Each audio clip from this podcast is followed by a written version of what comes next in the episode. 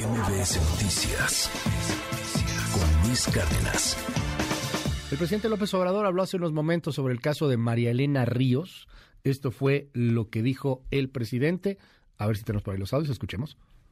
Ya se está viendo, hoy se trató junto con otros casos este lamentable asunto. Se trata de un juez de Oaxaca, vamos a decir del Foro Común, que otorga esta libertad para que el culpable del delito cometido a la saxofonista se vaya a su casa y que allá continúe el juicio. Entonces eh, no ha salido de prisión porque se está buscando que se revise el asunto por la Fiscalía General porque se trata de una agresión extrema a una mujer, es un intento de feminicidio, algo muy grave se está haciendo una denuncia para que no se otorgue esta libertad condicional, que no se le libere y que siga el juicio en su casa, porque sí, en efecto, es un tremendo daño a la sociedad en general, es eh, una degradación de la justicia, un mal ejemplo. Quienes en el gobierno atienden lo de la defensa de derechos humanos están trabajando en eso.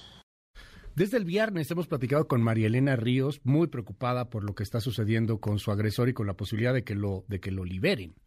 Tengo en la línea telefónica, lo han solicitado también en réplica en este espacio, a Maribel Pérez Santaella. Ella es la abogada de Juan Antonio Vera Carrizal.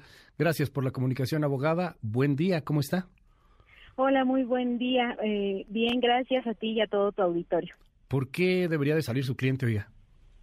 Bueno, eh, debe de salir, en primero, debemos de partir de que la Constitución nos establece que ninguna persona puede estar privada de la libertad más de dos años sin que exista una sentencia en la que pueda determinarse si es culpable o inocente.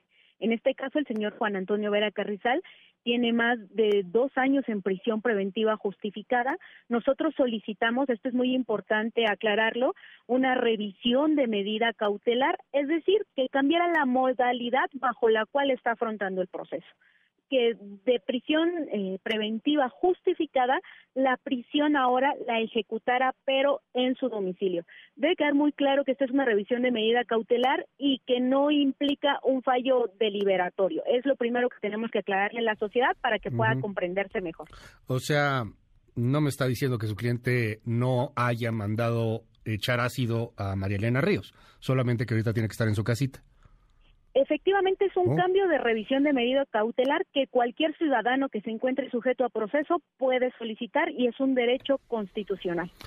Ok, oiga, eh, ¿por qué tendría que estar en su casa una persona tan peligrosa? Digo, porque, o sea, mandar echarle ácido a las mujeres está feo, ¿no? Bueno, debemos de aclarar eh, que primero la aseveración que se está haciendo es un juicio premeditado eh, como te repetí al comienzo de la entrevista, el señor Juan Antonio Vera Carrizal no ha sido sentenciado, le asiste el principio de presunción de inocencia. Ajá, pero como, como el 70% de las personas en este país, abogada, no ha sido sentenciado, es un sistema de justicia lento, ¿qué le voy a decir yo a usted? Usted sabe mejor que yo sobre cómo está el sistema de justicia, pero déjeme ir a la siguiente pregunta, se lo digo con todo respeto, abogada, claro. pero si a usted la quemaran con ácido, ¿a poco estaría contenta si su presunto agresor, utilicemos palabras jurídicas en el argot, lo dejan ir a su casita porque, pues porque se siente mal, ¿no? Porque necesita estar con su familia, porque, porque tiene que tener, ¿qué? Conexiones espirituales, una cosa así rara, dijeron en, el, en, el, en la audiencia, ¿no? ¿No se sentiría mal usted como mujer que, que, que la rociaron con ácido, que le quemaron, que le cambiaron su vida, que le liberen a su agresor? Eh, yo como mujer eh, como ciudadana, pero sobre todo como un ser humano, me gustaría que fuera la persona responsable la que efectivamente condenaran por los hechos, pero también me gustaría tener certeza para que fuera la persona correcta la que efectivamente pagara por el daño que se me hizo. En este caso, ¿cuándo vamos a saber si efectivamente fue el señor Juan Antonio o no? Una vez que haya una sentencia en donde se le condene. Hasta este momento, como bien lo dijo, y en, y en el argot jurídico, pues hablamos de que presuntamente pudiera ser responsable. No tenemos certeza de que efectivamente él sea, hasta en tanto no haya un juicio que así pues, lo, lo. Este, digo, ojalá que uno no tenga que vivir este tipo de infiernos, lo digo de corazón, ¿eh? yo no le deseo mal a nadie. Oiga, este, ¿cuándo decide el juez? ¿Cuándo eh, decide si se va a su casa o no? Ajá. Fíjese que eh, aquí es muy importante establecer que se dio el cambio de revisión de medida cautelar. Inmediatamente que el juez pronuncia esta resolución, esta tiene que cumplirse con efectos inmediatos, es decir, el señor Juan Antonio debía estar en su domicilio o debió de haberse cumplimentado este cambio de medida cautelar desde el día sábado.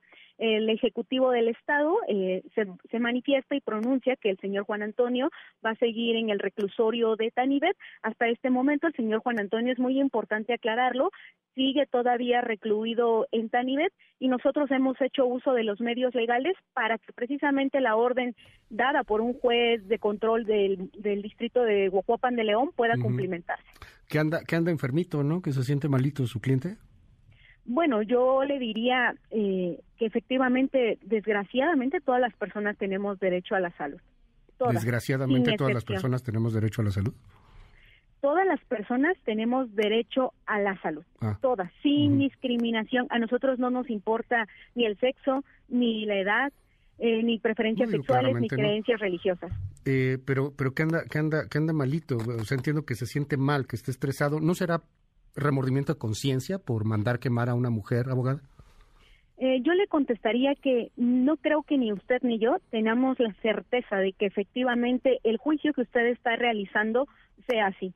Yo creo que ninguno de todos los mexicanos tiene esa certeza. Una, porque no lo presenciamos. Dos, porque no nos consta. Entonces, yo creo que el primer trabajo que como sociedad debemos hacer es respetar la Constitución. Y la Constitución es muy clara.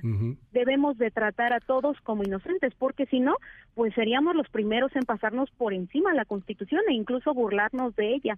Entonces, si queremos justicia, habrá que comenzar por respetar los principios establecidos en la Constitución y entonces sí exigir que se cumplan. Qué bonito y si hablan es condenado, los abogados. tendrá el reproche y si no, Qué bonito hablan los estaremos abogados. en otra circunstancia. Qué bonito hablan los abogados. En el, en el mundo del deber ser es, es muy bello vivir.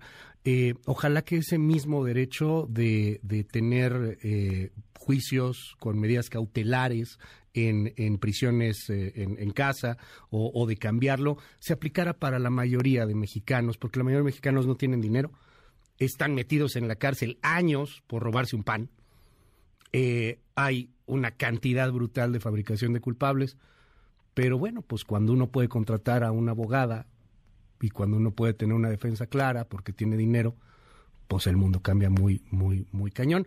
Suerte, abogada, ahora sí que vamos a seguir muy de cerca el tema. ¿Algo más?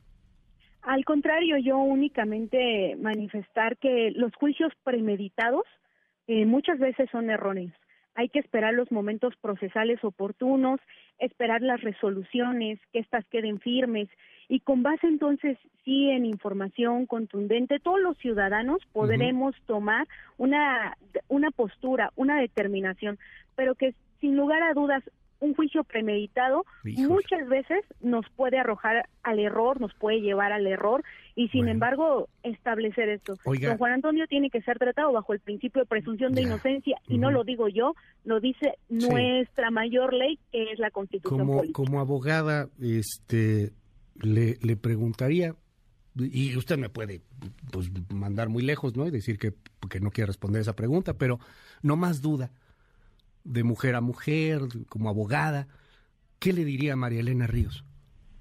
Eh, yo le diría que está en todo, el de- en todo su derecho de buscar administración y procuración de justicia.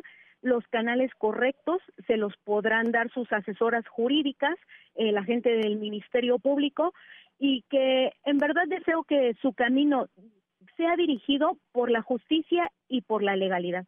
Todos tenemos derecho de Bueno. acceso a la justicia por la legalidad. Los caminos sus representantes lo conocen y es ahí hacia donde debe ahondar ella Ya. y que su lucha es tan justa como la de cualquier otra mujer en cualquier parte del mundo, en cualquier pueblo de nuestro México bello. Entonces, tiene todo el derecho, pero vamos a hacerlo por la vía de la justicia, la vía del Magnánima, magnánima, abogada, muchas gracias. Es María Maribel Pérez Santaella, muchas gracias por estos minutos. Le agradezco. Bonito día. MBS Noticias con Luis Cárdenas.